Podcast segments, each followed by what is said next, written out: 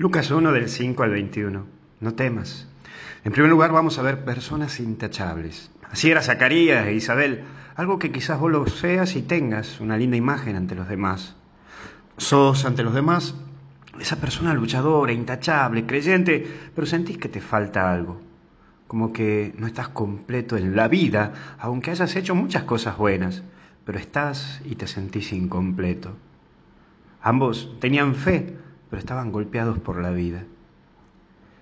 Y aquí hay un mensaje, y el ángel les anuncia que serán padres a pesar de la vejez, mostrando que no hay nada imposible para Dios. Sí, te lo repito, no hay nada imposible para Dios.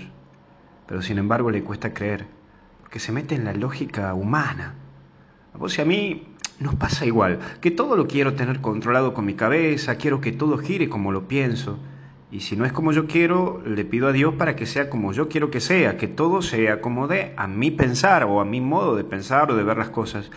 Pero, pero Dios siempre, siempre te va a mostrar que Él es de otra manera y es Él quien hace todo y que no sos vos con tu cabecita loca el que hace todo o la que hace todo.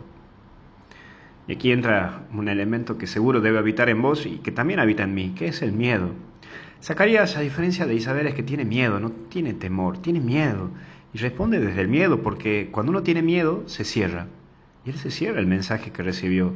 Es por eso que queda mudo por su tosudez. Hay veces que uno también, Dios a uno lo deja mudo cuando se pone medio tosudo. Aprende a hacer las cosas aún con miedo como de alguien que leí de un mensaje en Instagram, que ponía, mi hijo estaba subido a lo alto del tobogán, este chico tenía tres añitos, y me dijo, tengo miedo mamá, tengo miedo. Y entonces ella le respondió, tírate igual. El muchachito se largó, y ya cuando ya sabía que estaba medio controlada la cosa, hasta gritó, ¡Uy! Se bajó, la miró feliz a su mamá y le dijo, ya no tengo miedo mamá. Qué lindo. Hoy vos capaz que tenés miedo y te cuesta tirarte a esta aventura que seguramente vos la tenés o a este desafío que tenés que hacer. Y hasta incluso me podrás llegar a decir, no lo hago porque tengo miedo.